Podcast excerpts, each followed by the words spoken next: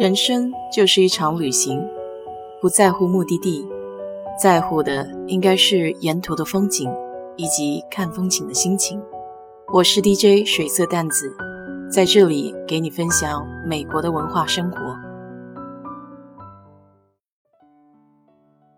刚来美国的时候，特别是德州，发现没有车几乎寸步难行。中国超市怎么着都得开车二十分钟才能到。那时候大部分的时间是蹭师兄师姐的车，周末去买菜。但是蹭多了也不好意思。没车的时候，租房的范围也很小，必须得在公交线路附近。可是美国这些有公交线路的地方又不是很安全，所以来了大概半年就准备考驾照买车。学生时期没有多少钱，根本没有考虑买新车，只能看看二手车。在美国买二手车很有讲究，对于像我这样的车盲来说，学习一下也是很有必要的。先说几条大原则，最基本的是得保证车子的 clean title，也就是说不是报废车，没有发生过重大的事故，车子所有权归属卖车人。没有银行欠款，除了 clean title 之外，还有其他几种 rebuild 和 salvage，都是发生过重大事故的。第二种车更是禁止个人买卖，只能卖给汽车经销商和维修店。每一辆汽车都有一个唯一的号码，相当于车的身份证，叫做 VIN，可以通过 Carfax 和 AutoCheck 这两个网站。根据 VIN 查出这辆车有关的所有历史记录，包括上面提到的归属权问题。第二个原则是一手交钱，一手交 title。title 就是那张汽车归属权的证书，这里得记住，证书上面得有车主的签名。第三个原则就是朋友、师生等熟人之间最好不要做买卖。买二手车的基本过程就是先得明确自己买车的目的。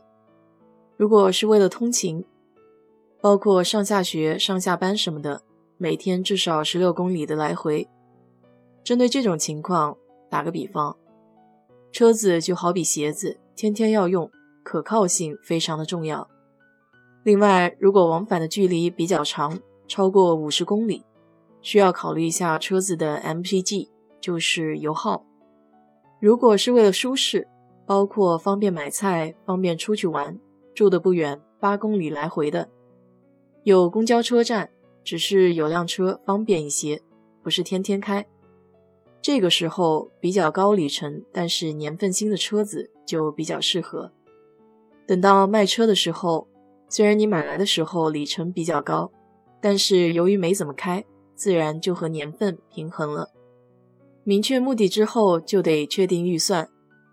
这里有一个很重要的前提，就是预算决定了和什么样的人打交道。如果车主不是一个好人，那么要卖给你的车肯定不值得买。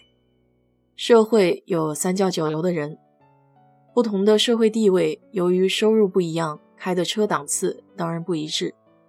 在这里粗略分了三个档次，第一档是一万美金以上的车。一般来说，这样的车主不太会缺钱，所以砍价比较好砍。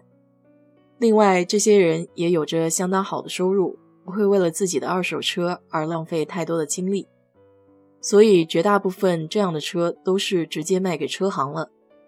能留到市面论坛上的这部分车不多，一般车主都是白富美或者高富帅的学生，上完大学四年以后，新车变老车，便卖掉走人。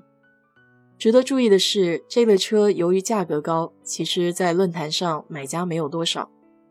买这类车的时候，只要你给的买价比车行给的价高两千以上，基本就十拿九稳了。第二档车子不超过四千，这部分就比较混杂了，相当大的几率会遇上自己做二手车生意的人。这类人一般靠坑蒙拐骗赚钱。专门骗那些不会开车、看车的新手。有前辈给出建议，指出怎么样分辨这类人。最简单的就是直接问车况。不说车型和车品牌，如果对方直接回答说哪一辆，那么百分之九十九是私人二手车行的。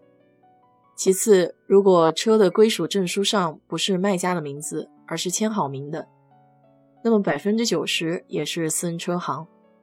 剩下的车主基本都是收入不高的人群。对于要买这一类车的人，必须要有强大的汽车修理知识，开车熟练，方能在里面找到适合自己的车。当然，这里面也是有好车的，可是买这类车难度很大，就跟赌博一样。如果是新手的话，又没有朋友可以帮忙识别，建议跳过这一类。第三档就是介于二者之间的，大多数是中产阶级需要换车。他们不会轻易松口降价，自己就得慢慢磨了。明白需求和预算以后，就可以开始选车、联系见面看车了。怎么个见面也是有学问的，最好选择周中工作的时间，比如周一下午三点。原因很简单，如果要去做车检，得在车行工作的时间。如果当天就交易、写支票，银行也能马上出钱。见面的地点最好选择在餐厅，像是麦当劳之类的地方，那里有无线网络。如果卖家没有给 VIN，还可以当场抄下来上网查。而且是公共场合，可以保证安全。一般麦当劳都靠近所在地的主要干道，附近的公交车站密集，也方便回家。在美国买个二手车，其实还算是个比较复杂的事情。尤其对人生地不熟的新人而言，上面提到的注意事项大多是防止上当受骗的。不管到哪里都不能掉以轻心，特别是和钱有关的。好了，今天先和你聊到这里。如果你对这期节目感兴趣的话，欢迎在我的评论区留言，谢谢。